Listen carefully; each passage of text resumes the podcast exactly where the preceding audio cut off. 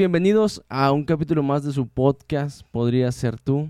El día de hoy tenemos un invitado muy especial, como ya se dieron cuenta desde la semana pasada, estamos eh, hablando con nuestros hermanos que han trabajado en misiones, que han sido misioneros, y creo que es algo que nos puede dejar bastante bendición. El día de hoy tenemos un hermano que al igual que algunos invitados no, no conocíamos en persona, sin embargo siempre es una gran dicha poder hablar con, con, un siervo de Dios, alguien que tiene tanta experiencia como usted, hermano Israel. ¿Cómo está? Dios le bendiga. Dios te bendiga, pues un gusto estar aquí contigo. Esperemos poder este, aportar un poco, eh, eh, un poquito de lo que hemos vivido en, este, en esta aventura en las misiones. Amén. Primero Dios, y así será. Eh, estamos seguros de que cuando Dios hace algo, pues tiene frutos, ¿verdad? Gracias a Dios. Hermano, ¿cómo, cómo inicia su andar en, en, el tema de las misiones? Digo, siempre quiso ser misionero usted de pequeño, vio un misionero y dijo, ay, yo quiero ser así de grande. ¿O usted ya estaba grande cuando sintió el llamado a las misiones? Yo soy hijo de pastor.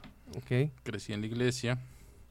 Estaba familiarizado con historias de misioneros, porque mi papá pues tenía su biblioteca, ¿no? Y ahí aparecían algunos de los grandes misioneros, este, Carey, Taylor, de los más famosos.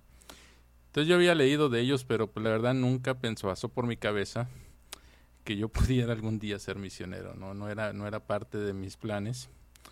Eh, yo entré al Instituto Bíblico cuando tendría como 15 años, pero nada más duré un año en el instituto. Salí del instituto y... El instituto el de asambleas, el ALBA. Este, sí, estuve en el ALBA un año entonces, después del instituto, yo dije, ¿sabes qué? Me voy a dedicar a ser este profesionista, voy a ayudar a mi papá en la iglesia, yo soy músico, soy maestro de escuela dominical, voy a participar, voy a dar mis ofrendas y todo el asunto, ¿no? Claro. Pero, pues no estaba en mis planes realmente este ser este ministro de tiempo completo. Esa era una, una cosa que no estaba en mis, en, mis planes a, a, la edad de 16, 17 años. Digo que es algo a veces muy contradictorio porque todos pensamos que el hijo de pastor va a continuar con el legado del papá, ¿no? Y, y muchas veces sí, muchas veces no. en, y en algunas ocasiones nos sorprende que como usted tenía ese pensamiento a los 16, 17 años de que no, pues yo no quiero tal vez dedicarme de tiempo completo, como bien dice, sino yo quiero ser profesionista.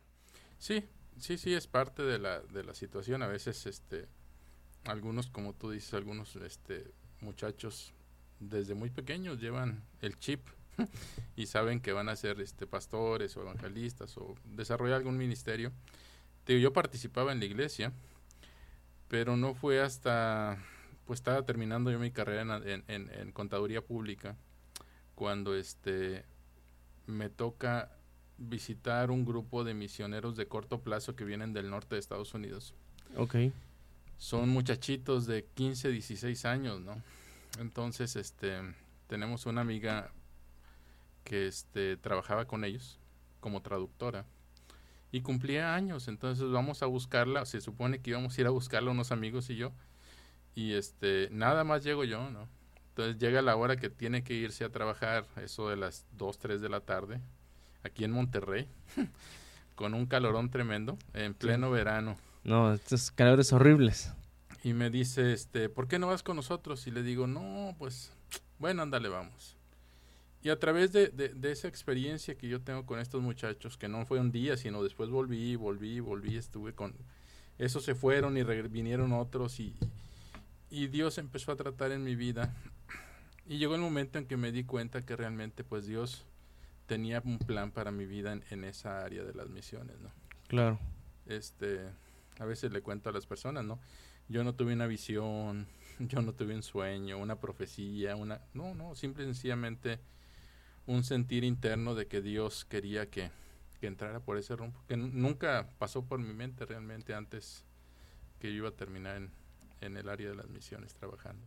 Y cuando llega, ahora sí que cuando usted, como coloquialmente decimos los, los más chavos de, de, la generación que está actualmente, cuando le cae el 20 y, dice, ah, ok, Dios quiere que trabaje en las misiones, usted le dijo a, sus, a su familia, le dijo a sus padres y y se empezó a preparar para misiones o empezó a tomar cursos o como o al principio no quería o, fue así de que no pues sí fue un proceso un proceso largo el asunto no realmente eh, yo yo participo con ellos como voluntario durante varios años hasta que llega un momento en que hay una invitación para ir a hacer una escuela de misiones precisamente, ¿no? Ok. Entonces mis papás pues están enterados de que, de que este de que ando con los muchachos estos porque yo trabajo como voluntario con ellos, ¿no? Eh. Termino mi carrera, trabajo en un despacho contable, después trabajo en una empresa, pero aún durante ese tiempo yo participo con ellos, cada que puedo estoy con ellos este haciendo evangelismo en distintas partes de la ciudad o fuera de la misma ciudad. Y llega el momento cuando viene esa invitación. Ya en ese tiempo yo ya sabía para dónde Dios más o menos quería que fuera, ¿no? Este, el primer lugar que voy es India, ¿no? Pero India era el, el- lugar menos que menos me gustaba a mí para ir a hacer un- una obra misionera, ¿no? Porque es un lugar muy complejo. Pero ya cuando llega el momento de que viene esa invitación, yo le comento a mis papás, y mi mamá tenía muchas expectativas acerca de, de, de qué podía pasar con mi vida, ¿no? Ella de alguna manera quería este que yo fuera un profesionista y de alguna forma fuera un- un- una columna para, para apoyarlos económicamente en todas esas áreas. ¿no? Claro. Entonces implica un, un desafío para ella el, el, el, el hecho de que Dios me esté metiendo en todo este proceso. Le cuesta un tiempo en sí, no, no aprovecho esa beca que tengo para ir a estudiar a Estados Unidos esa, esa, en ese tiempo. Y pasan varios años, pasa un buen tiempo, hasta que Dios nuevamente empieza a tratar conmigo, ¿no? Y empieza a tratar con ella también, ¿no? Porque pues este, ella también de alguna manera tiene que participar en todo este proceso. Y llega el momento después de muchos años que este yo estoy trabajando en ese tiempo en una empresa que tenía como unos amigos y este Dios me dice, siento que me dice, ya hasta aquí, ¿no? Hasta aquí. A partir de aquí vas de tiempo completo, ¿no? Me acabo de comprometer unos meses antes. Entonces es, un- es una, una serie de historias muy interesantes porque estoy comprometido, pero Dios me dice hasta aquí, entonces el primero de enero de ese año, que es el, el, el, el do- 1997, este, yo dejo mi trabajo. ¿no? Para dedicarse para dedicarme a 100%. Tiempo, com- tiempo completo. Ok. Entonces trabajo con estos muchachos, es, estos muchachos con los que trabajo se llaman, este, es una organización interdenominacional, internacional que se llama Juventud con una Misión.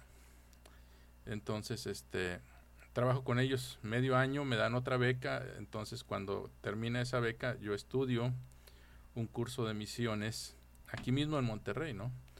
Este, con esta organización, pero ya mi esposa estudia junto conmigo, ¿no?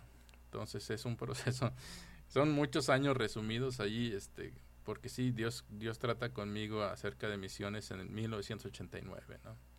Del 89 al 2017, pues yo estoy metido en misiones, pero de, de corto plazo mantengo mi trabajo, estoy en distintas cosas, pero llega un momento en que ya ahí, ahí tienes que hacer el corte y decir, bueno, hasta aquí hasta aquí duré como contador público y de aquí pues es otro asunto, ¿no? Sí, y digo, y te, también como usted comenta, creo yo es un proceso difícil porque también es trabajar con nuestro propio ego muchas veces, o sea, porque tienes que morir a, a lo, pues básicamente como dice la Biblia, ¿no? Morir a nosotros mismos para que sea quien viva Dios, para que Dios sea quien viva en nosotros.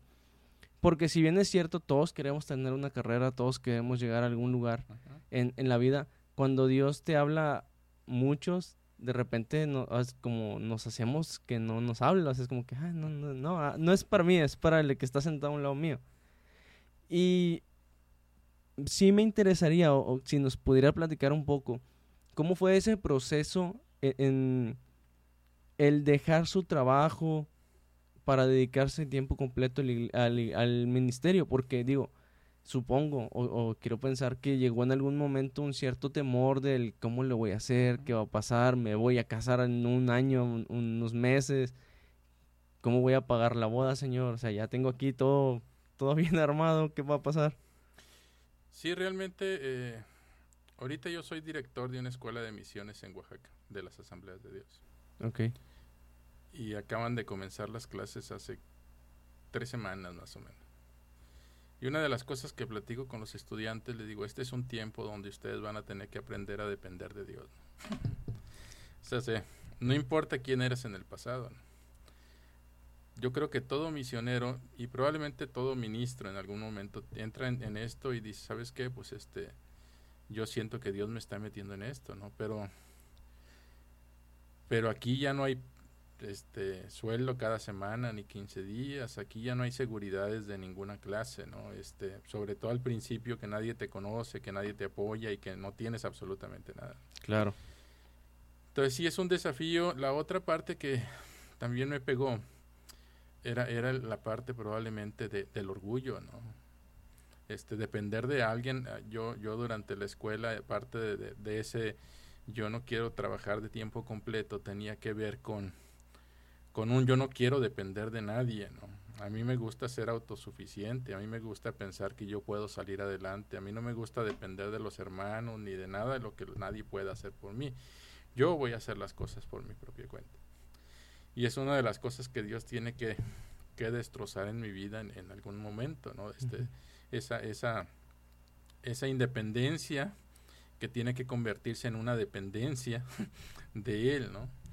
Y es una dependencia, pues, no nada más en lo espiritual y todo eso, sino aún en lo económico, ¿no? En lo económico porque, pues, este, ya ahora ya no iba a ser nada más yo, iba a ser mi, mi esposa.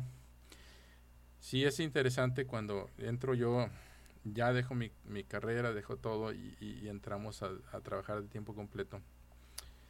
Este, estoy trabajando con los americanos y de repente me toca recoger una persona en el aeropuerto yo no, yo no sé quién es, ¿no? Me, dijeron, recoge este hermano en el aeropuerto y te lo traes. Estábamos trabajando en ese tiempo en, en, eh, ya en Galeana, Nuevo León. Ok. Visitando comunidades en esa zona. Entonces lo recojo, me lo llevo a Galeana. Y después de algunos meses, o sea, bueno, ya platiqué con él, sabía quién era. Era un empresario canadiense, ¿no? Un hermano canadiense que tenía muchos negocios, pero también invertía muchos recursos en misiones. Y me acuerdo que yo no estoy, yo no estoy este, pensando ni asustado, ¿no? O sea, de alguna manera yo entiendo que Dios tiene que proveer los recursos para, para mí, ¿no?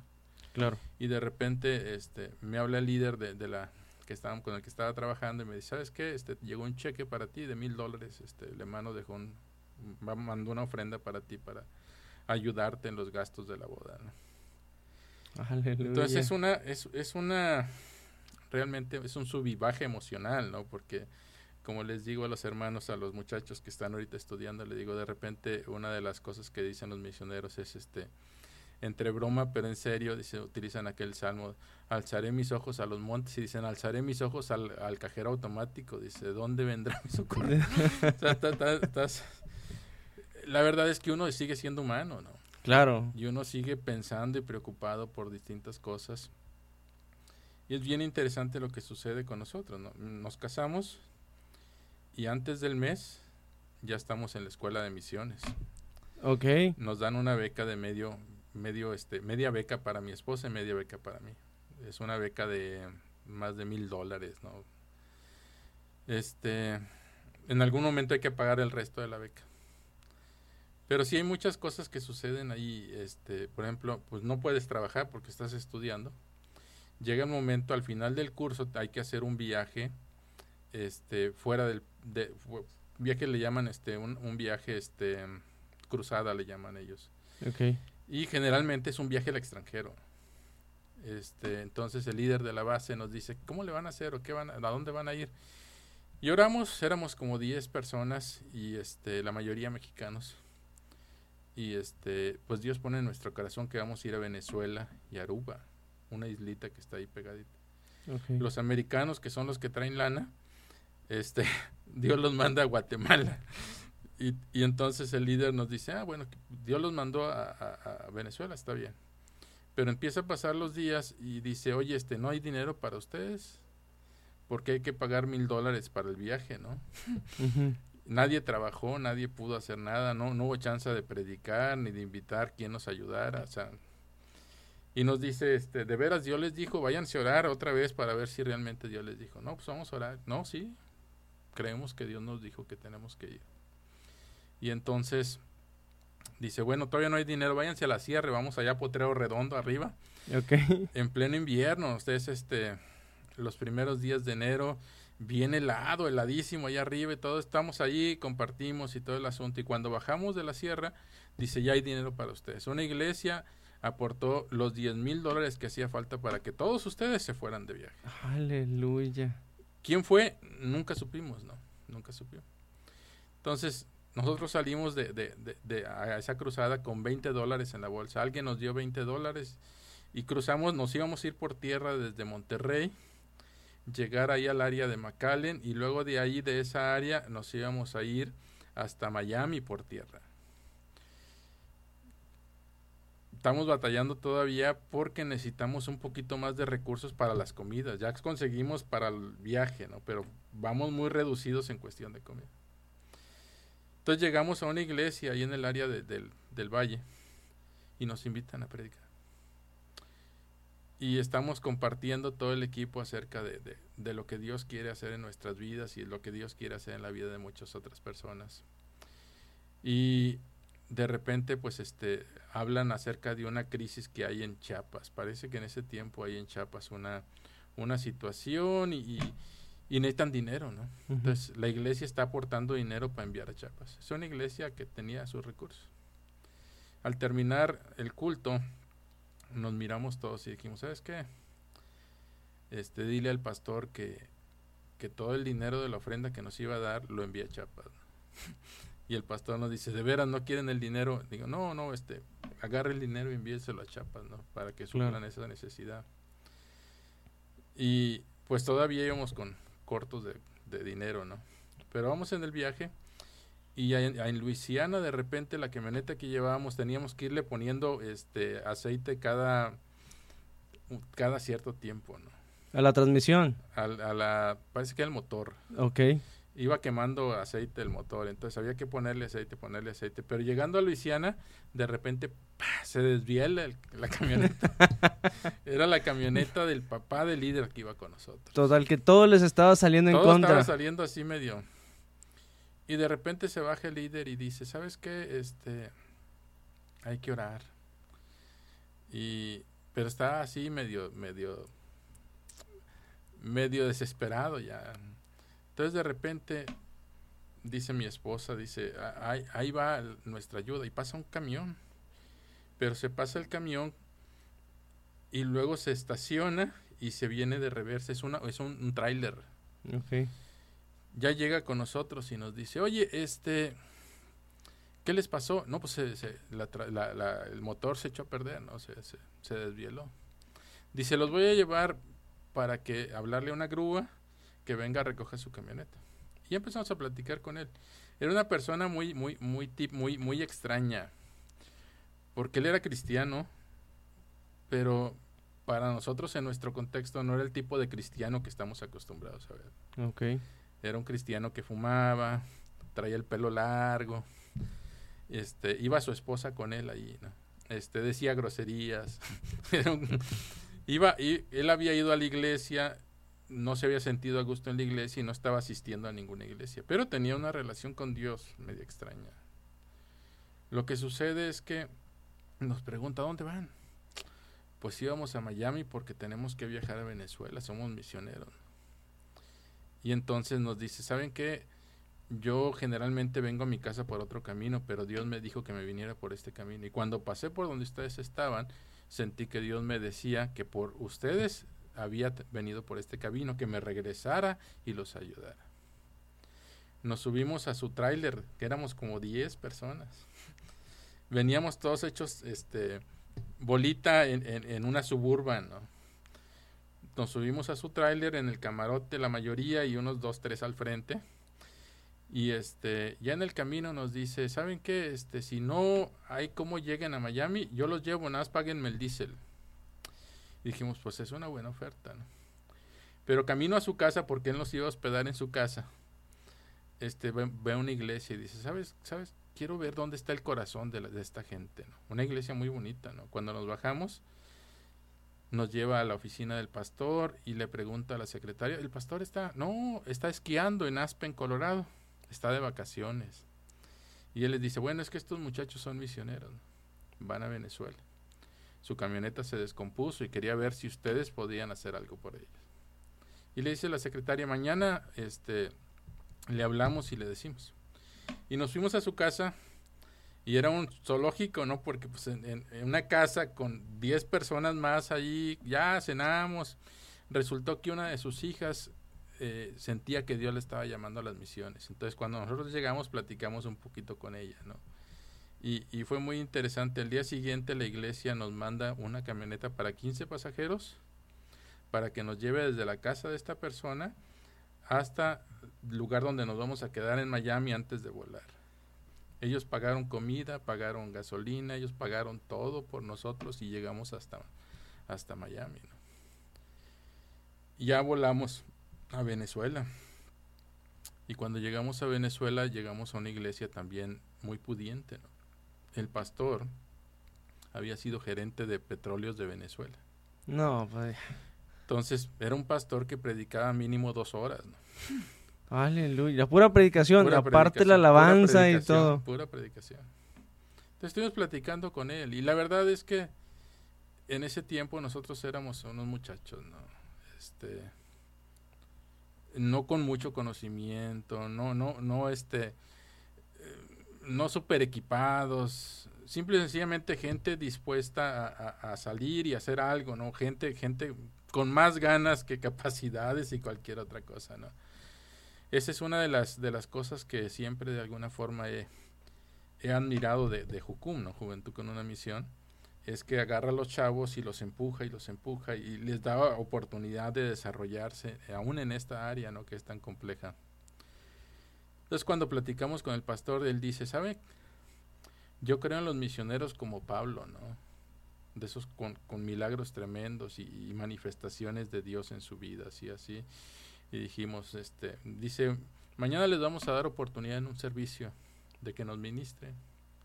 Si Dios los usa, les vamos a dar más oportunidad. Si Dios, si vemos que no, pues los vamos a poner a pintar la iglesia o hacer otras cosas, ¿no? O sea, este, así quedó, ¿no? Entonces el, domingo llega, era el sábado, ya para el domingo, este, nos dan el lugar y Dios empieza a manifestarse. Mi esposa tuvo un accidente, junto, yo junto con ella, unos años antes, ¿no? íbamos rumbo a Chihuahua en un viaje misionero y tiene un accidente, se fractura la cadera, homóplato, este, golpes en la cabeza. Algo otros amigos y otra muchacha que también se fractura la cadera dos veces, ¿no? Este, entonces fue un accidente de que casi este, mata a, algunas personas eh, en un viaje en misionero, ¿no? Pero Dios nos sacó adelante. Cuando mi esposa está compartiendo el testimonio de lo que está pasando, de lo que pasó con ella, Dios empieza a mover muy bonito entre la gente cuando termina el servicio, el pastor dice, no, este, ahorita van a comparten el que sigue y después en la tarde y, y ya nos puso ahí una, una, una, lista de cosas que teníamos que compartir, visitar y hacer. Dijo, no se preocupen por comida, no se preocupen por hospedaje, no se preocupen por nada. Lo único que van a sacar aquí es que los vamos a exprimir, ¿no? los vamos a exprimir, pero, pero este, pues los vamos a, de alguna manera también a recibir con todos los brazos abiertos. Fue una experiencia increíble, ¿no? Después entramos a Aruba. Aruba es una islita que está dedicada a, principalmente a, las apuestas, ¿no? Casinos y toda esa clase de cosas. Ok. Y este... Es turístico, entonces ahí. En ese tiempo en Monterrey, en México no había casinos ni nada de eso, pero este, allí sí hay. Entonces para entrar te pedían que tuvieras pues dinero, ¿no? Entonces, este, nosotros entramos porque la esposa de uno de los pastores que íbamos a visitar trabajaba como secretaria para la gente que, que es este, los que gobernaban el, el, lugar, ¿no? Entonces nos abrieron las puertas y, y fue, fue una experiencia tremenda. Cuando regresamos del viaje, ya estamos por graduarnos, este, mi papá fue, fue a, a la graduación si él no ha ido a la graduación, yo no tengo dinero ni tenemos dinero para regresarnos a nuestra casa. ok. Pero, pero es una, eh, una época, es una época difícil porque realmente tú estás acostumbrado a, a, a ver cosas, ¿no? Abres tu aplicación del banco en, en, en, el teléfono y dices cuánto tengo, cuánto tengo, cuánto tengo. Claro. Pues ahí, ahí no había, no había. Sí, y digo, y si no tienes, el banco te dice, ¿quieres? Te presto. Y, y te lo dan en ese rato, ¿verdad? Sí, aquí, aquí realmente este, era una época complicada, ¿no? Porque era desafiante, ¿no? Pero me acuerdo que después de que salimos, mi esposa hace un diario donde anota todo lo que Dios nos da. Y, y era interesante al final del mes siempre ver cómo Dios te había provisto y te había provisto. sí hubo tiempos difíciles, ¿no? Tiempos donde lo único que podías comer eran hot dogs del Oxxo, ¿no? era, era, era para lo que te alcanzaba, ¿no? Pero este, sí es un momento donde Dios trabaja en tu vida y, y es un proceso de formación, ¿no? Es un proceso de formación donde tú tienes que aprender a no poner la vista en la gente, ¿no? A veces lo sencillo es eso, ¿no? Sí. Este, a veces aún estando en la iglesia, pues este, hay algunas personas que tienen recursos, hay que acercarnos con él a ver si, si ellos nos ayudan, ¿no? Y a veces Dios permite que te ayuden, ¿no? Pero, pero uno de los problemas que puedes tener es que aprendes a fijar la vista en la gente y te quedas con la expectativa de que la gente es la que te va a sacar. A veces hay hasta misioneros que se enojan, ¿no? ¿Y por qué no me apoyan? Si yo estoy haciendo la obra que Dios me mandó. y dices, pues es que ellos no te mandaron, ¿no? El que te mandó fue Dios. Y si Dios es el que te mandó, pues Dios es el que tiene que proveer para ti, ¿no? Ese, ese, es un proceso muy, muy interesante, ¿no? Claro, digo que realmente me asombra y me sorprende mucho escuchar cómo Dios fue proveyendo desde salir, a, o sea, salir al viaje cómo, se, cómo parecía que todo les iba en contra y, y, es muy sorprendente como usted bien, bien platica porque pues cualquiera de nosotros los mexicanos aquí vemos un, un trailero con esa descripción y decimos, este compa no es cristiano, o sea, no es cierto. Pero él, eh, eh, se nos olvida que Dios utiliza a cualquier persona. Tengas una relación estrecha, no tengas una relación estrecha, o siquiera te conozca, o siquiera conozcas a Dios, Dios te puede usar para bendecir a alguien y, ni siquiera nos damos cuenta, ¿verdad? Y realmente es algo muy sorprendente, me, me quedo muy asombrado porque digo, o sea, todo se fue dando, que se quedaran justo ahí, que pasara la persona por ahí, que la iglesia los apoyara al día siguiente, y ustedes no llevaban el, el efectivo para cubrir la alimentación y que, o sea, todo básicamente Dios se encargó de todo. Sí, ahí yo creo que, que es importante, siempre lo he pensado, ¿no? La Biblia nos habla, por ejemplo, de, de del caso de Elías, ¿no? Cuando Elías va huyendo y entonces llega a un arroyo y vienen los cuervos y lo alimentan. Y cuando más adelante Dios le sigue, le dice, síguele, ya se secó el arroyo, ya aquí no va a haber cómo, cómo proveerte, síguele adelante. Y llega al lugar donde está la viuda de Sarepta, ¿no? Y le dice Elías, pues dame, dame para mí y entonces no vas a tener, ¿no? Sí. Eh, creo que ese tiempo para nosotros era un tiempo de escuela, ¿no? No la escuela de misiones, sino una escuela donde Dios trataba específicamente con nosotros. Con la fe, o sea, trató directamente con su fe. Sí, sí, ese, y, es, precisamente eh, la mayor parte de la situación ahí yo creo que tenía que ver precisamente con finanzas, aprender a depender y confiar en Él, ¿no? Ya después de ese tiempo, pues han pasado muchos años, ¿no? Te estoy hablando de eso van a ser que 25 años casi de eso, ¿no? 25, sí, 25.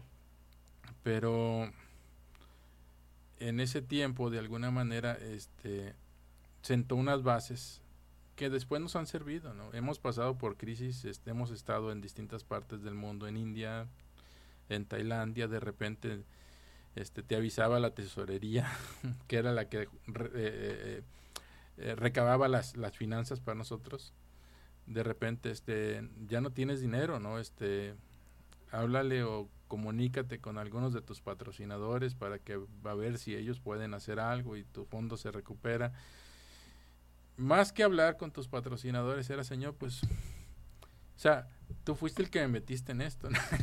Claro. o sea, tú, tú, tú, me invitaste a esta situación. O sea, pues el que invita paga, ¿no? Entonces. Este Tuvimos una invitada la semana pasada, eh, que también fue misionera, también andó por allá, por India, y está trabajando con los cacataibos en el Perú. Entonces, ella dijo una frase que se me quedó súper grabada porque dice: El que invita paga los tacos. Sí. Y yo le dije, Dios, Dios, tú me trajiste, tú me invitaste.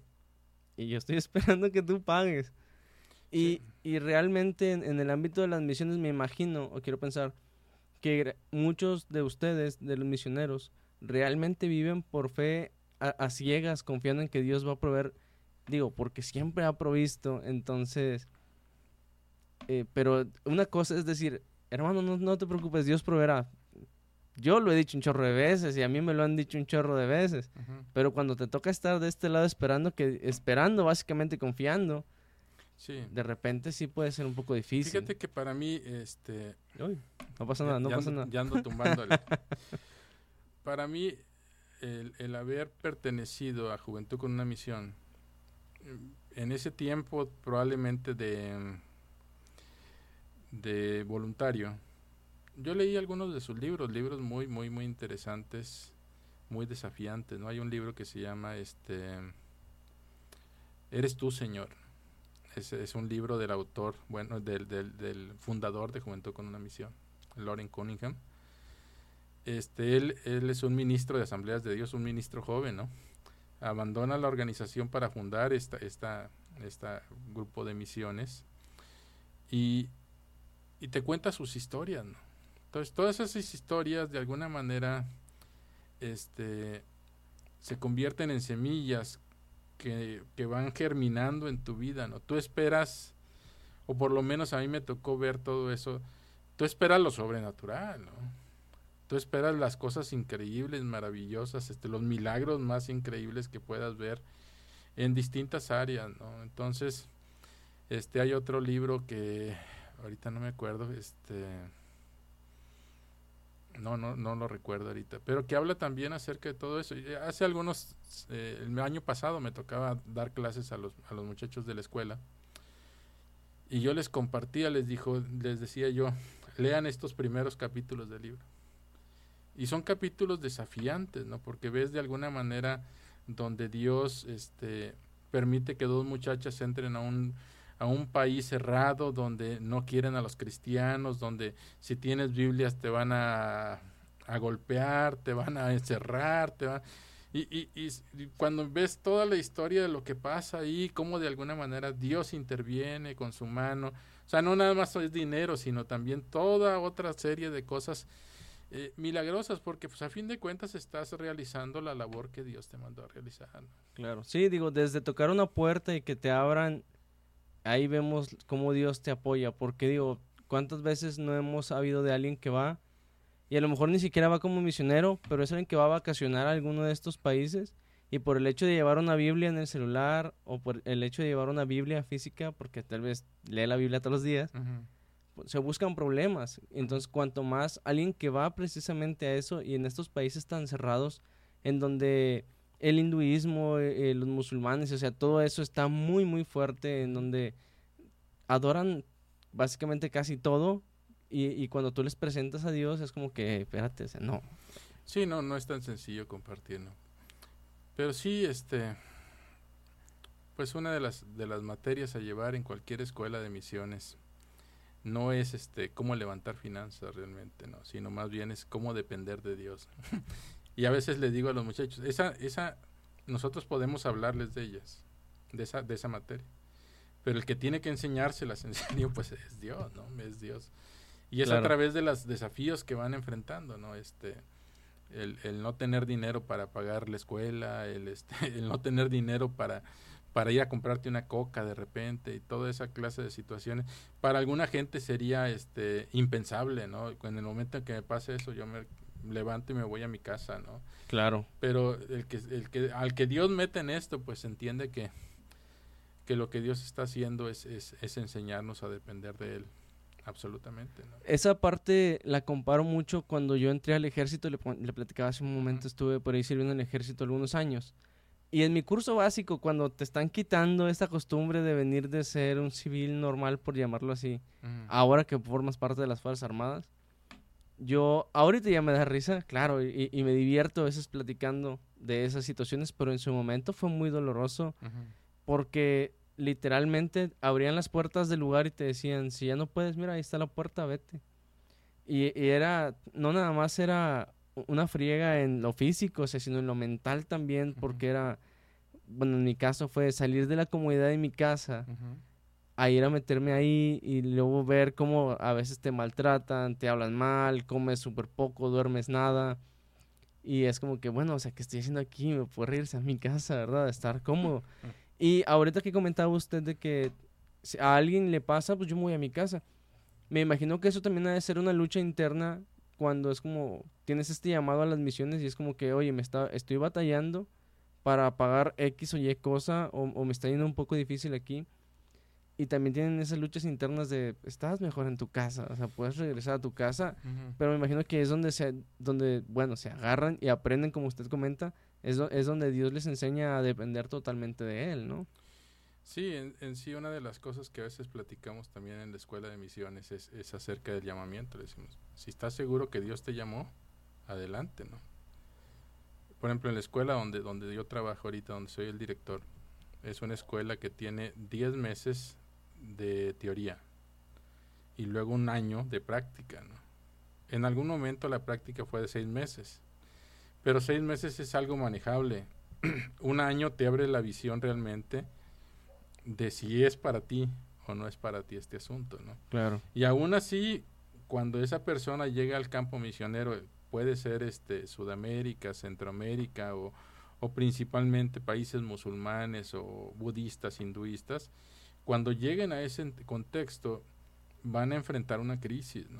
Van a enfrentar una crisis y lo único que los va a sostener es el estar conscientes al 100% de que Dios los llamó, ¿no? Sí, sí, llega el momento en que en que están y qué estoy haciendo aquí, Señor, me equivoqué, me emocioné, este, me dejé llevar por, por las historias y me dio la fiebre de las misiones, ¿no?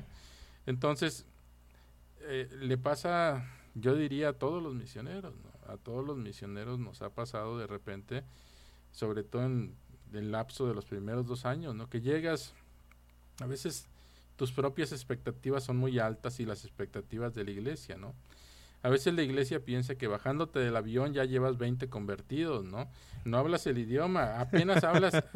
Hay, hay, quien, hay quien habla inglés, hay quien no habla ni inglés y le toca ir a un país musulmán, un país hinduista o budista, y entonces se baja del avión y piensan que ya se convirtieron 20, ¿no? Y que entonces la siguiente semana va a comenzar ya a, tener cultos, ¿no? Eh, la verdad es que aprender el idioma, el aprender la cultura, el comenzar a ministrar, eh, a veces toma tiempo, ¿no? Hay lugares donde ya hay gente que te cobija y te ayuda y entonces a las dos, tres semanas ya estás predicando en inglés con un traductor. Hay lugares donde se puede, hay lugares donde no hay traductores, ¿no? Entonces, ahí vas a tener que esperar a que tu idioma esté al nivel para poder predicarles o enseñarles a la gente. para poder que te expliques bien en lo que quieres decir, porque es como en el inglés, ¿no? Que una palabra tiene un montón de significados, entonces tienes que meterla al contexto adecuado, ¿no? Entonces sí es, es complicado. Entonces en ese, en ese proceso de llegar es un proceso donde es muy desgastante, ¿no? Porque alguna vez cuando a mí me gusta platicar y a veces contar historias de, de las películas, ¿no? Estaba viendo esa película de, de Everest, okay. que se pasó hace poco, y dices, cuando llegan al campamento base, llegan en helicóptero, pero lo primero que se dan cuenta cuando llegan al campamento base es que no pueden respirar bien. y están a la mitad del camino, todavía tienen que llegar a la mitad del camino hacia arriba y si no están listos para llegar hasta arriba, eh, eh, no van a poder. Entonces cualquier caminadita, cualquier cosa que hagan les cuesta el doble o el triple de lo que les costaba al nivel del mar o más abajo, ¿no? Entonces lo mismo sucede con el misionero, ¿no? Cuando sale de aquí, entre más cosas tenga que hacer, más difícil va a ser para él, porque todo lo va a cansar el doble o el triple, ¿no? Entonces va a ser un desgaste emocional, físico, así tremendo. Y cuando ya llega el momento en que el misionero se siente desfondado, ¿no? Claro. Y si dice, pues no estoy siendo útil, la gente está esperando que yo le comparta a muchas personas, pero pues no conozco su cultura, no conozco su idioma, no sé qué, qué decirles ni cómo decírselos, a pesar de que estudié en el instituto, estuve en la escuela de misiones, a pesar de todo eso, llegas de repente a una situación de crisis, ¿no? Es que tampoco hay nada, o sea, nada como la experiencia para poder aprenderlo, porque en la escuela podemos ver muchísima teoría, nos pueden enseñar muchísimos métodos, pero ya estando en el campo es muy diferente todo, o sea, porque quieres, a lo mejor quieres aplicar un método y lo dices, no, no, no se puede, entonces acá, y luego ninguno de los que te enseñaron se puede, entonces tienes que inventar tú solo tu propio método para poder llegar.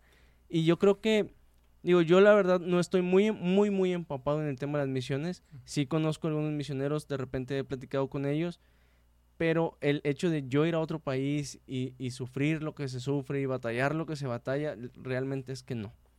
Sin embargo, sí me puedo imaginar cómo es llegar Y, cuando llegas, como usted dice, cuando llegas a donde ya hay alguien, pues más fácil, ¿no? Porque llegas, te presentan a las personas que ya medio te apoyan, que están ahí contigo, que te pueden traducir.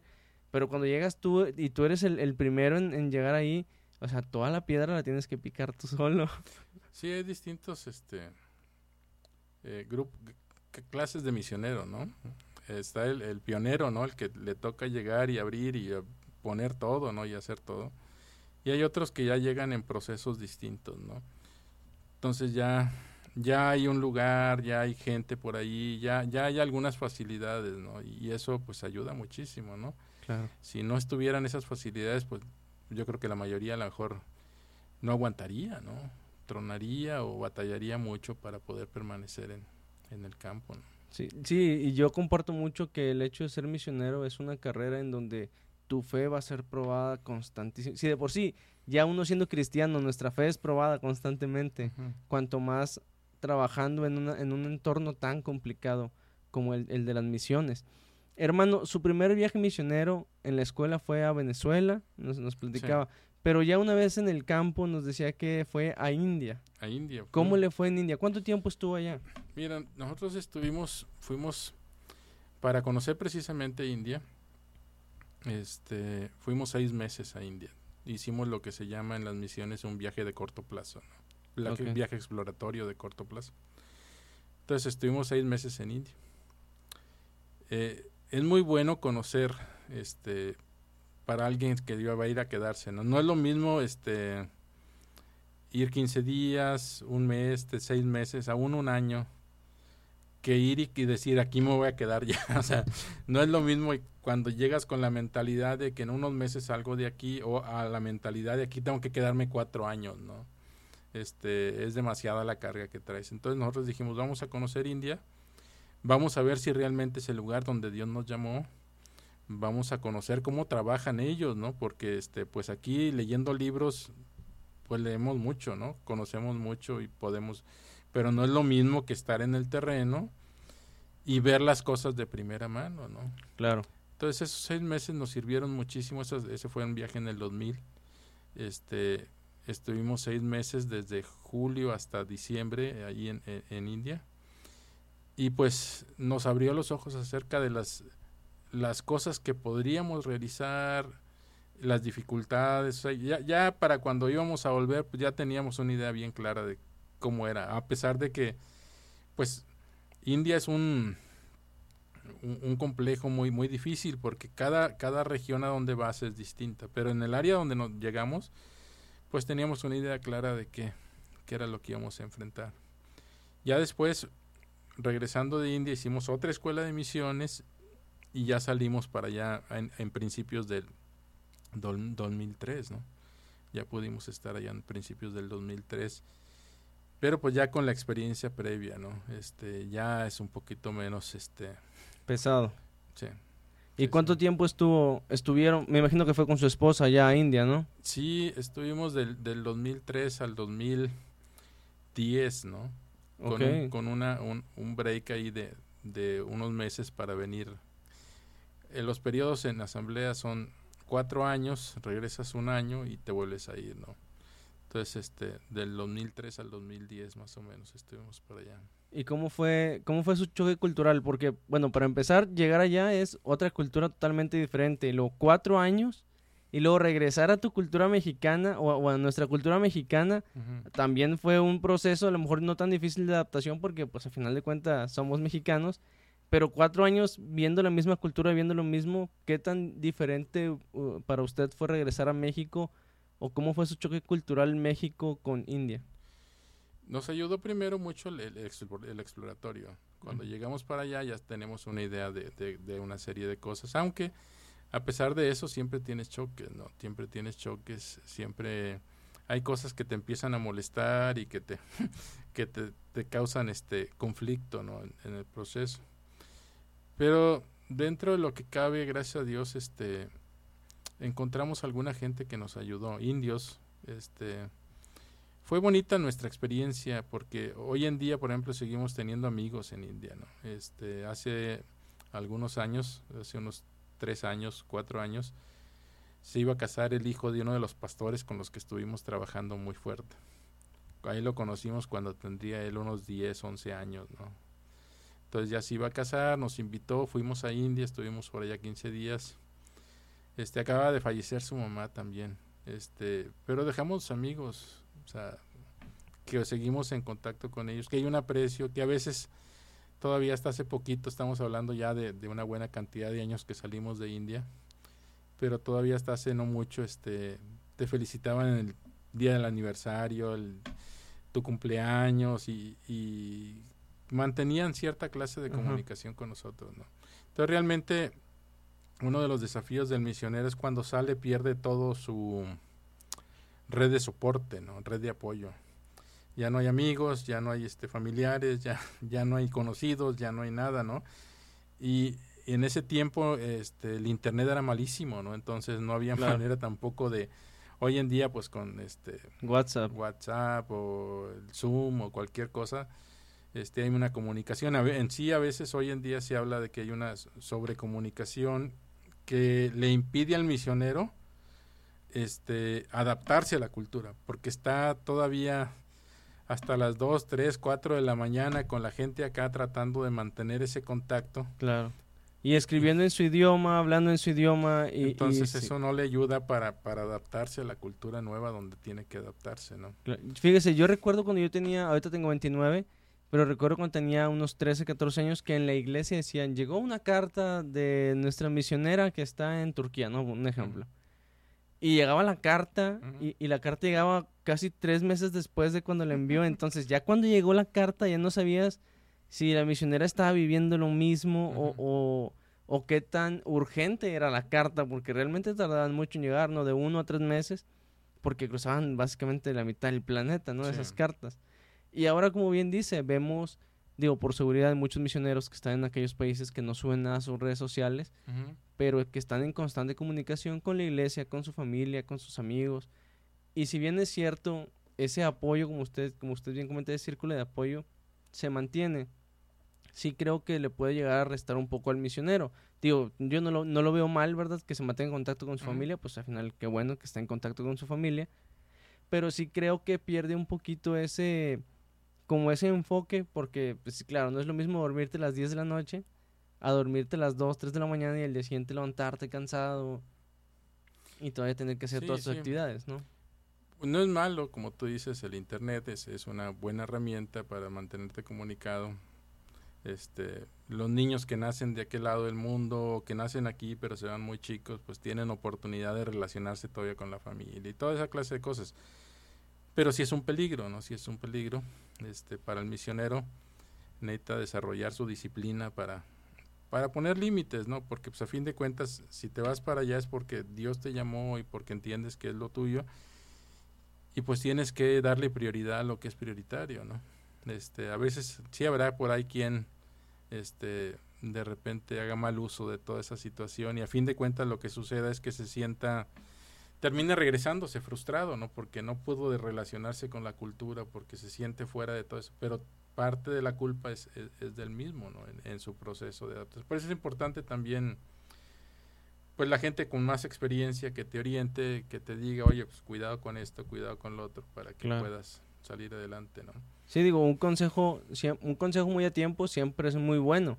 Sí. Eh, es, es, normalmente siempre buscamos a alguien que ya haya pasado por esa situación, alguien mm. que ya haya ido a ese país, alguien que haya salido a lo mejor de un bache similar, para poder decirle, oye, ¿cómo le hiciste? Entonces sí, creo sí. Que, que, tiene mucho sentido. Después de que regresan de India estos siete años, eh, aproximadamente siete, siete, ocho años que anduvieron por allá, ¿vuelve a salir a otro país? ¿Vuelven a salir como matrimonio a otro país o ya se quedan en México? Sí, salimos a Tailandia en el 2015, finales del 2015. Ok. Salimos a Tailandia. Este, India se complica para nosotros por la cuestión de las visas, ¿no? Allá como en el 2009 hay un atentado terrorista muy fuerte en la India. Y el gobierno, yo creo que lo usa de excusa ya para ese tiempo, este... Eh, usa de excusa el atentado terrorista para cambiar el sistema migratorio. Y hay también un cambio de gobierno donde el gobierno que está en funciones es un gobierno pro hinduista, ¿no? Donde tiene también este pues grupos paramilitares, ¿no? Este todos ellos pro hinduistas que que este que pelean en contra de musulmanes y que queman iglesias y que hacen muchas desmanes, ¿no? Claro. Entonces, este, cuando ellos llegan al poder, hay un cambio de, de este, de cuestiones migratorias y hace muy difícil para, para el misionero poder permanecer ahí. Todo el tiempo que nosotros estuvimos, estuvimos, estuvimos con una visa de turista, ¿no?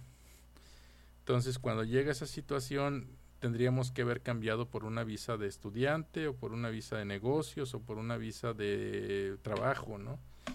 Pero es más difícil conseguir esa clase de visa. La visa de estudiante es la más sencilla, pero pero es, di- es difícil de conseguir, ¿no? Este, sobre todo para alguien ya de nuestras edades, ¿no? Claro. Este, a lo mejor los muchachos es más fácil para ellos y las otras visas pues son muy difíciles. Sí, Entonces- porque me imagino una visa de- negocios tienes que comprobar cuál es el giro de tu negocio, cuánto tiempo, que va- dónde vas a invertir y te van a estar monitoreando en el Exacto. fisco y todo eso, ¿no? Sí, sí, o sea, si vas a hacer negocios, esperan que hagas negocios, ¿no? Y sí hay misioneros en esa situación, pero pues dentro de nuestra organización no, no hay mucho este, manera de hacerlo eso. Este, tendrías que obtener, conseguir muchos recursos de muchas partes para poder lograr algo como eso. Entonces, cuando eso sucede, pues realmente nos cierra un poco las puertas. Este, y entonces tenemos que buscar otro lugar a donde ir, ¿no? En ese tiempo también paso por dos crisis yo de salud, ¿no? Este, a fin de cuentas, pues vamos a Tailandia y estamos en Tailandia, pero en, en- en- en Tailandia mi esposa también enfrenta una crisis de salud muy seria y a finales del siguiente año, del 2016, tenemos que, que venir de regreso, ¿no? Por, por esa crisis de salud. Y a partir de ahí, pues no hemos podido salir, ¿no? Le digo a la gente, este, yo tengo la esperanza todavía de, de este, de que a lo mejor un, un día no muy lejano podamos, este, salir nuevamente a, a, a poder, este, visitar Tailandia, estar en Tailandia o en India o en, o en algún otro lugar, ¿no? A donde Dios nos mande, ¿qué dicen? a donde Dios nos mande. Y entonces fue un- para, ust- para ustedes, me imagino su esposa, al igual que ustedes, entregada a las misiones, fue un, un duro golpe el dejar la obra, pues empezada, me imagino, en Tailandia y tener que regresar por una cuestión de salud. ¿Cómo, cómo ha sido este tiempo? ¿Regresaron que 2016, 17? 2016, los, en diciembre, ¿no? Ya este, como el veintitantos de diciembre, unos días antes de Sí, Navidad, ¿no? ju- justo para Navidad llegaron. Justo para Navidad. ¿Cómo, ¿Cómo fue enfrentar el hecho de que ya no, bueno, me imagino que no sabían en ese momento que ya no iban a regresar a Tailandia, pero cómo ha sido su proceso de, de, de espera, porque están en un proceso de espera y saber a dónde Dios los va a mandar, eh, que ya se ha extendido un poco, sin embargo, me imagino, no, como bien comenta, no pierde la esperanza en que Dios siga trabajando con ustedes, pero ¿cómo ha sido su proceso de espera eh, para, para volver a salir a otro país? Es difícil, este... La verdad, cuando salimos de Tailandia, eh, yo llegué a pensar que ya, que ya este, no había posibilidad de regresar fuera del país, salir fuera del país, ¿no? Entonces sí es una crisis en la que entras, ¿no? Es una crisis, este, probablemente dentro del, del ámbito de la gente normal sería como, este, perder tu trabajo, ¿no? Claro, este, sí. donde otra vez entras en una crisis donde este, no hay seguridad de nada, no hay recursos económicos, o sea, donde, donde no sabes este, a dónde, cuál es el siguiente paso. ¿no? Entonces sí es una crisis difícil. Este, algunos compañeros la han pasado. Este, no es sencillo de enfrentar esa crisis. Este, porque sí estás en una en una situación muchas veces a nosotros, por ejemplo, este pues sabíamos que teníamos que regresar, pero Dios claramente no nos decía que sigue, ¿no? este, parte de- de- del caminar del misionero es, es, ponemos de ejemplo a veces a Abraham, ¿no? Es, Sal de tu tierra y tu parentela a una tierra que yo te voy a mostrar, ¿no?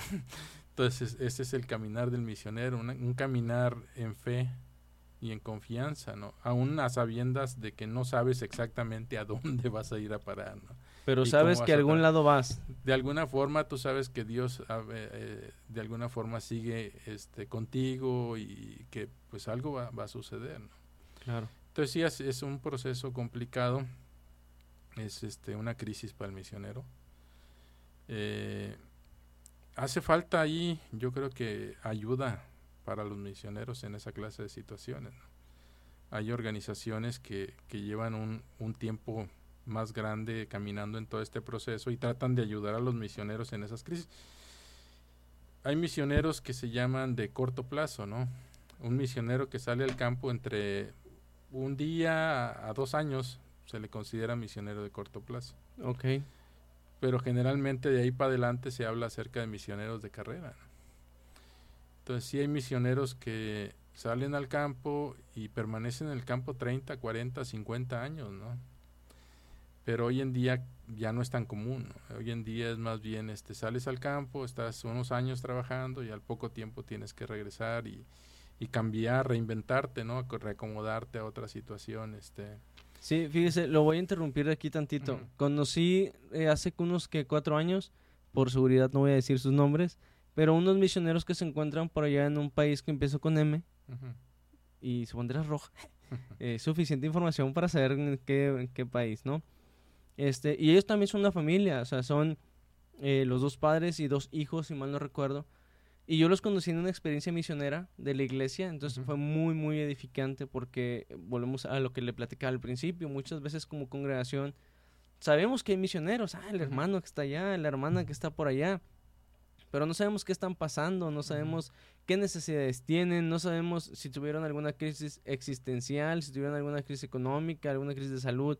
Realmente no sabemos hasta que llegan y ya cuando llegan y le platican a su pastor y el pastor al otro pastor y luego ya nuestro pastor llega y nos dice, ya pasaron dos meses, tres semanas, quince días, que dijimos, ah, y nosotros oramos por los misioneros a lo mejor nada más los viernes de oración.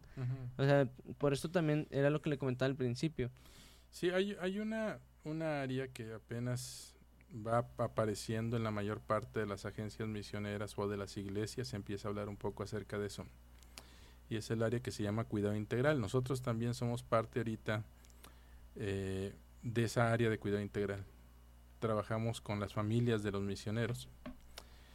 Eh, uno de los problemas que encuentra a veces la iglesia es que lo único que vive del misionero generalmente es los testimonios, las grandes victorias, los milagros y toda esa clase de cosas. Y es lo que el misionero generalmente comparte en la iglesia, ¿no? Y a veces es lo que el misionero comparte en la iglesia porque sabe que es lo que la iglesia quiere oír, ¿no? Claro. ¿Sí? Pero la verdad es que la vida del misionero es una vida como la de cualquier otra persona, ¿no? Es una vida donde hay desafíos, hay una, es una vida donde hay enfermedad, es una vida donde hay problemas emocionales a veces, hay- es una vida compleja, ¿no? Entonces esa área de cuidado integral es un área donde eh, apenas comienza, sobre todo en Latinoamérica, a tomar un poquito de auge, ¿no? A considerar al misionero no Superman. Porque a veces también esa es parte, digo, yo soy parte de una familia pastoral, ¿no? Entonces hace 30, 40 años los pastores eran Superman. El pastor no se enfermaba, ¿no? Es más, el día que yo me enfermé y terminé en el hospital universitario y me habían dado un diagnóstico provisional de leucemia, algunas personas estaban diciendo, ¿y cómo puede ser posible que este hermano siendo misionero y haciendo estas cosas esté enfermo? ¿no? Claro, totalmente de acuerdo, porque muchas veces pensamos precisamente que, ah, entonces se enfermó, quiere decir que no tiene una buena relación con Dios. No, hermano, o sea, son una persona y a lo mejor escucha febro común y corriente, que se enferma, que va al baño, que come, que todo, o sea, y se nos olvida realmente. O, o muchas veces en la iglesia pensamos como, como con Pablo, no, no, los misioneros tienen que acostumbrarse a tener como a no tener, a comer un chorro como a tener escasez. Pero también, ¿cuántos, ¿cuántos de nosotros que decimos que el misionero tiene que acostumbrarse a tener y no tener, cuántos apoyamos realmente una causa misionera? Sí, ahí, ahí te digo, es entender que el misionero es de carne y hueso, ¿no? Este, y que el, el- el- el ser humano está compuesto, pues de alguna manera de, sí, de un, de un cuerpo físico, pero también una, una área espiritual y emocional y toda esa situación, ¿no? En sí, si tú analizas estadísticas de, de las agencias misioneras, vas a encontrar que hay una buena cantidad de misioneros eh, que regresan del campo enfermos. Y a veces regresan del campo enfermos con enfermedades medias extrañas, que no, no porque en el país donde estén haya bacterias o virus o situaciones distintas, sino más bien de enfermedades que son de difícil, este, ¿cómo le llaman? Este, de diagnosticar. Ok. Porque muchas de esas enfermedades tienen que ver con la carga que el misionero lleva. Te digo, yo estoy trabajando en esa área también. Entonces hablamos, por ejemplo, del estrés que el misionero lleva, ¿no? El, misionero, el, el, estrés normal de una persona eh, serán 150 puntos en un año. Ok. Un misionero que va a salir al campo por primera vez puede llegar a tener hasta 1200 puntos de, estrés, De estrés. Wow. Entonces, y a medida que se va adaptando, baja el estrés. Lo más que baja son como 600 puntos. Entonces, toda la vida del misionero. Vive estresado. Vive estresado, con un estrés crónico.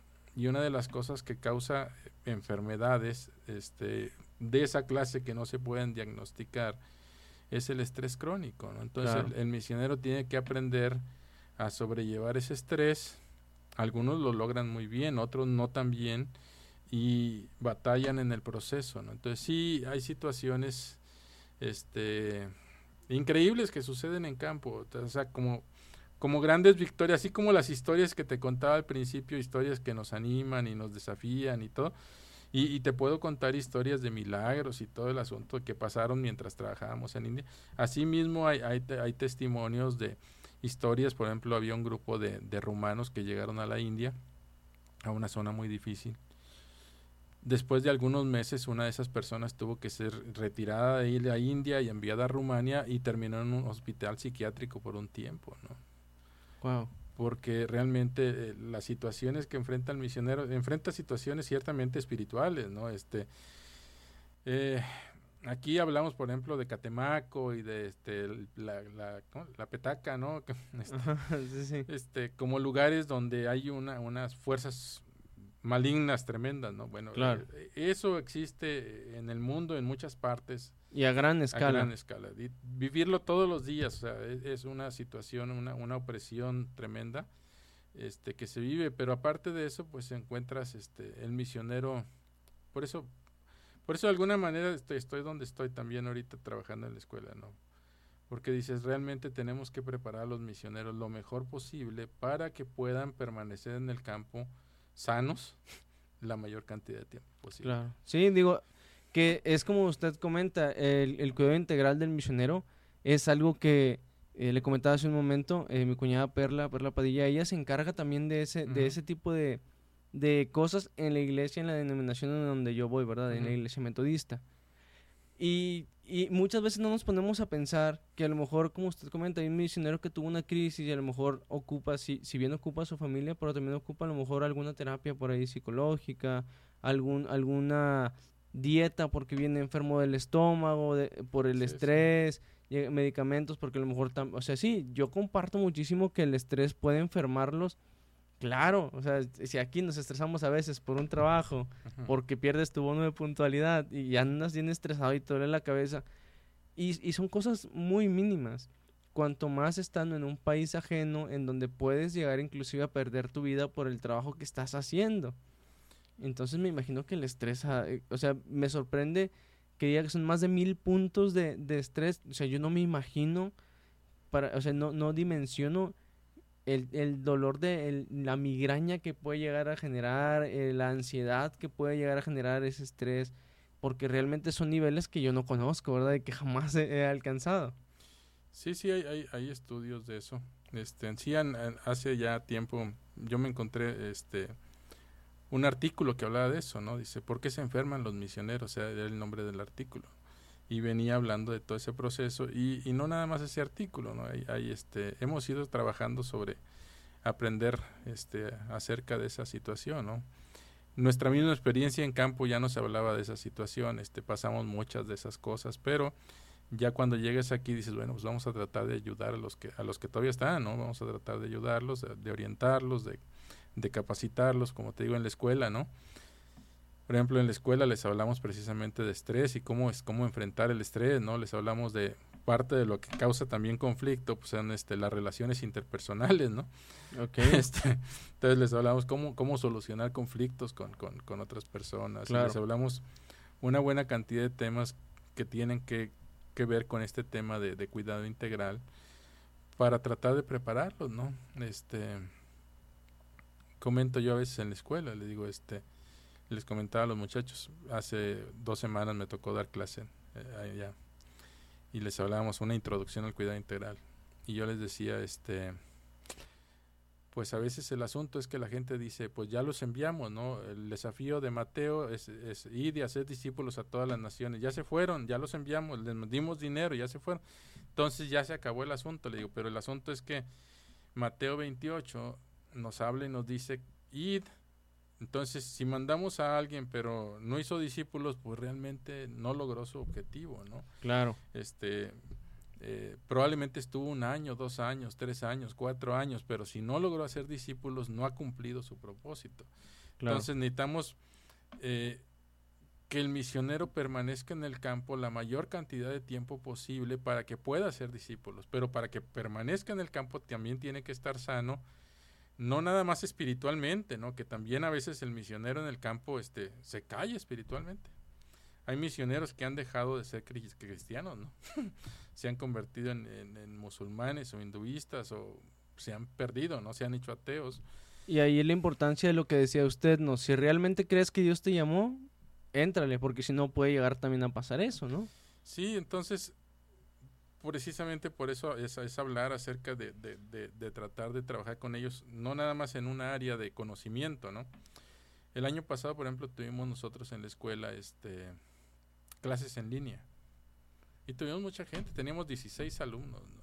Casi, y, y casi e nunca tenías Y eso era, wow, tenemos demasiada gente. Tenemos mucha gente. Sí. ¿Cuánto es la, la, asistencia promedio? ¿Unos 10? Que, que 11? más o menos por ahí. Entonces, tienes 16 alumnos, pero de lo que te das cuenta es que sí les estás pasando conocimiento, sí están aprendiendo de distintas cosas, pero les está faltando parte de la dinámica de estar juntos, de tener los roces, de poder este ir a hacer trabajo en distintas partes y toda esa, esa área. Entonces este año decidimos comenzar en eh, presencial. ¿no? Okay. Igual con cupo limitado con por el tema sí, del, sí, de sí, la tenemos distancia ahorita. Tenemos este cinco alumnos, ¿no?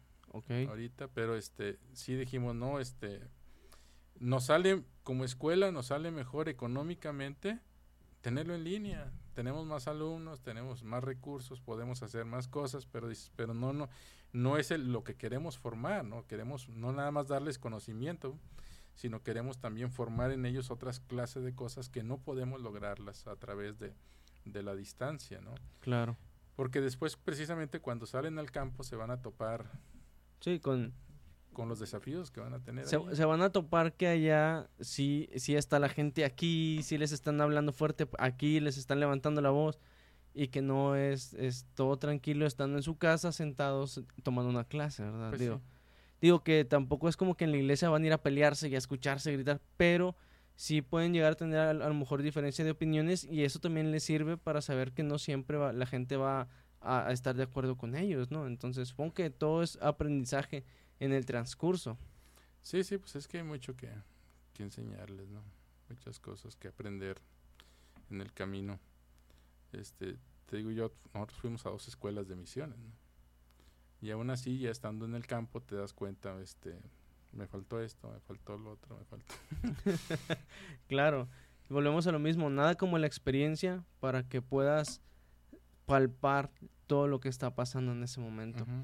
Mi hermano, ya estamos casi por pasar a lo último del podcast. Realmente ha sido algo, al menos para mí, hablando en mi persona, muy, muy edificante y, y realmente muy sorprendente el conocer este lado de la vida del misionero, ¿verdad? ¿Qué consejo le podría dar a nuestra audiencia que está pensando en, en irse a misiones, en decir, sabes que yo siento que Dios me está llamando a las misiones? Pues primero yo creo que que requiere una preparación. Una de las cosas que debería de hacer una persona interesada en misiones es hablar con su pastor y decirle, pastor, quiero ser misionero, creo que Dios me está llamando allí. Y muchas veces el, la persona piensa inmediatamente, voy a ir al instituto bíblico, ¿no? Uh -huh. Pero yo creo que es más saludable antes de irse al instituto bíblico integrarse a todas las actividades que pueda de la iglesia. Este, dar clases en la escuela dominical, este, abrir una célula, predicar, evangelizar, este, dirigir un culto, o sea, hacer todo lo que pueda dentro de la iglesia antes de salir al instituto. Porque le va a dar herramientas, además le va a dar la oportunidad a su pastor de empezar a formar el carácter de la persona. A veces es, es una de las partes más difíciles de todo este asunto, ¿no? Queremos que Dios nos use aunque tenemos un carácter del nabo. No, no. explosivo, es que... Este, agresivo, este, que humilla a todo mundo, que tenemos un orgullo inflado, o sea, claro. a veces eh, eh, hay gente que tiene este dones y ministerios increíbles, pero cuando los ves ya en la, vida real en su casa, pues ahí es donde no, Fíjese que no, no, lo voy a quemar porque luego mi hermano se enoja conmigo, pero tengo un camarada por ahí que de repente agarraba y decía no, este, yo, este, como yo soy hijo de Dios, eso me convierte en un semidios.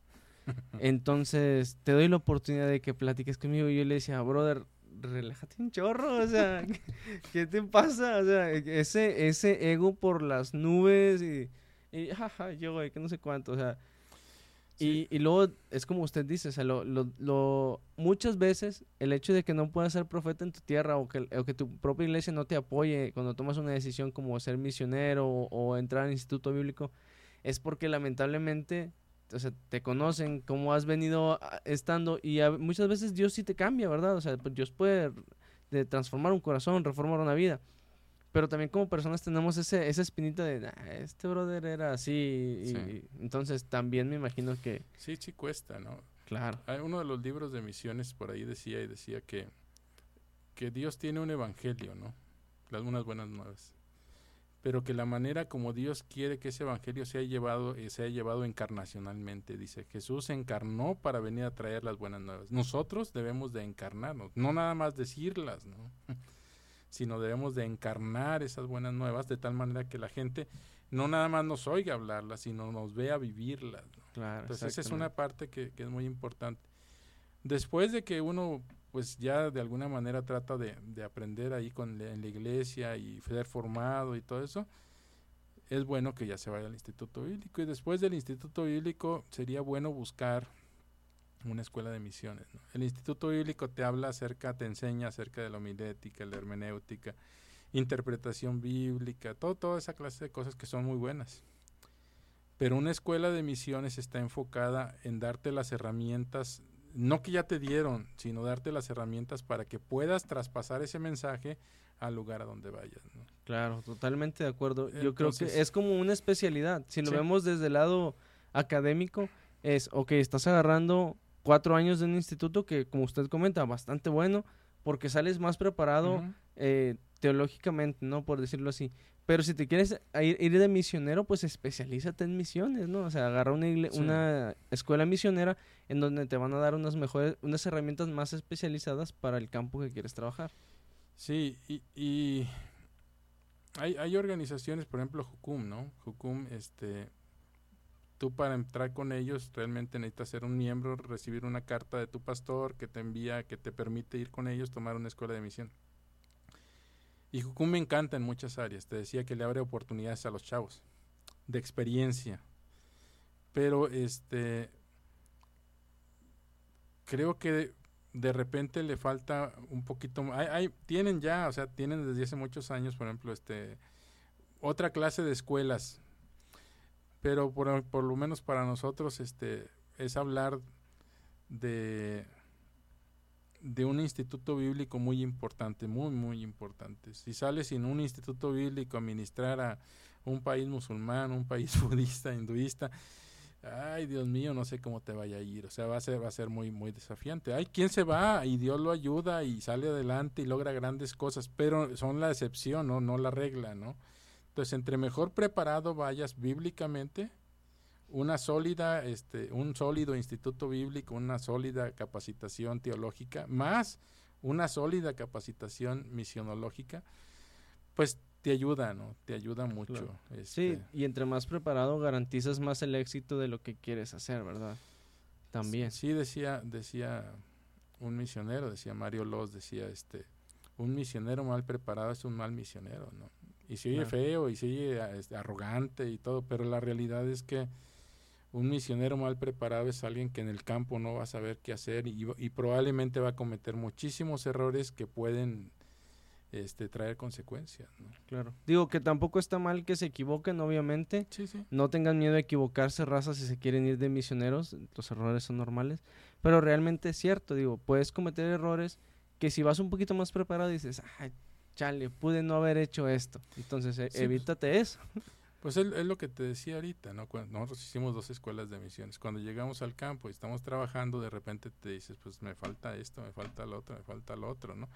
Ya a toro pasado dices, si, si hubiera aprendido esto, y es lo que tratamos de ahorita de, de hacer, ¿no? Cuando entramos, ahorita yo llevo dos años como director de, de la escuela de misiones, y lo primero que hacemos es, este, vamos a darle una mano de tigre a esto, ¿no? Este, meter las cosas que yo sé que les van a faltar cuando estén en el campo, ¿no? Claro. Entonces hay que trabajar sobre esas cosas para que pues el campo sea menos difícil. ¿no?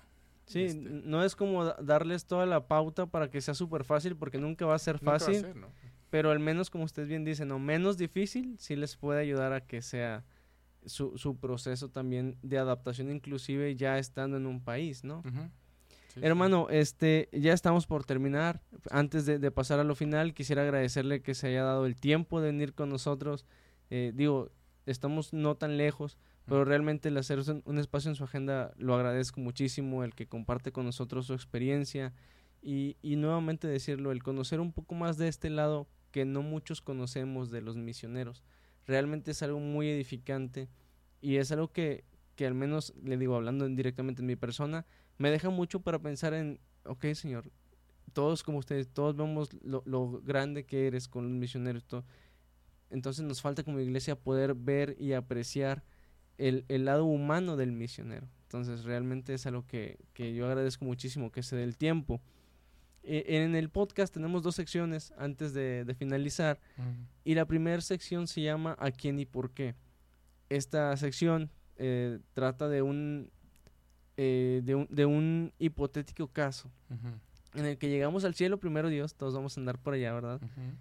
Y antes de entrar al cielo, estando ya en la puerta, ¿no? Está, estoy pasando lista, y no, su nombre, ah, perfecto, sí, se reservó nuestro hermano. Pásale al gozo de tu Señor, pero antes de que pases, tienes la oportunidad de hablar con un personaje, puede ser bíblico, histórico, puede ser a lo mejor algún familiar que le gustaría volver a ver, cualquier persona que usted quiera y nos gustaría saber, a excepción de Dios, obviamente, no vale, no se no da trampa, este, nos gustaría saber a quién y por qué.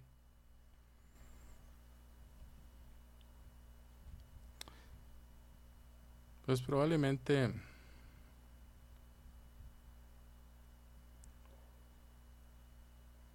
me gustaría ver, por ejemplo, a Bernabé, ¿no? Ok.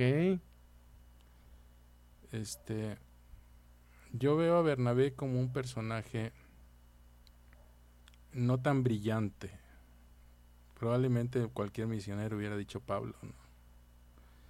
Pero yo veo a Bernabé como un personaje muy importante porque es el que precisamente cobija a Pablo antes de que entre al ministerio, ¿no? Y es el que cuando hay un conflicto con Pablo, por- porque Pablo se pone duro cuando Juan Marcos los abandona, es el que cobija a Juan Marcos, ¿no? Y a fin de cuentas, después de todo, Pablo viene reconociendo la actitud y el carácter de Bernabé cuando le dice, a- no me acuerdo quién, en cuál de las epístolas, que le dice, tráeme a Juan Marcos, ¿no? Que me es útil en el ministerio. Creo que, que es uno de los personajes que, que hace falta mucho hoy, ¿no? Esa clase de personajes. Tal vez nos llama más la atención eh, dentro de la iglesia o personajes estilo Pablo, estilo Pedro, es, es gen- gente con, con muchas virtudes y características importantes y llamativas. Pero creo que, que nos hace más falta este personajes como Bernabé. Por ejemplo, toda la generación que viene, ¿no? Este, Claro. Le comparto de repente en alguna iglesia donde voy. Ya nosotros, los que tenemos más tiempo en misiones, digo, pues ya tenemos más de 50, le digo. Ya no nos cosemos en el primer ya no tan fácilmente aprendemos idiomas. Si Dios me permite algún día salir, ese va a ser uno de los desafíos más grandes, ¿no? Aprender un idioma. este necesitamos gente nueva. Necesitamos este, gente nueva. Y hace unos días pensaba también en eso, ¿no? Necesitamos jóvenes que se comprometan con Dios.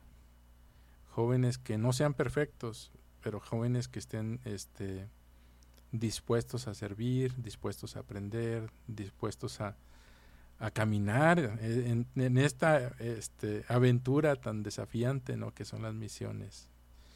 Pero también necesitamos este, Bernabés, ¿no? que los cobijen, que los apoyen, que los animen, que les este, que sean ese eslabón para que esas personas puedan salir y hacer cumplir el propósito que Dios tiene para sus vidas. Claro. Pues bueno, muchísimas gracias por contestar la pregunta y aunando un poquito más en su comentario, yo creo que sí, sí hace muchísima falta esa, esas personas que cobijen a los, a los nuevos, ya sea en misiones, ya sea en, en el pastorado e incluso a la gente nueva en la iglesia, a los nuevos creyentes, creo que también hace falta gente que los cobije, que les diga, sabes que no pasa nada si te equivocas, es normal porque tienes poquito, obviamente no lo hagas conscientemente, pero es un proceso que lleva a Dios contigo y yo creo que sí, mucho falta hace ese tipo de, de personas en, en, cualquier congregación, ¿verdad?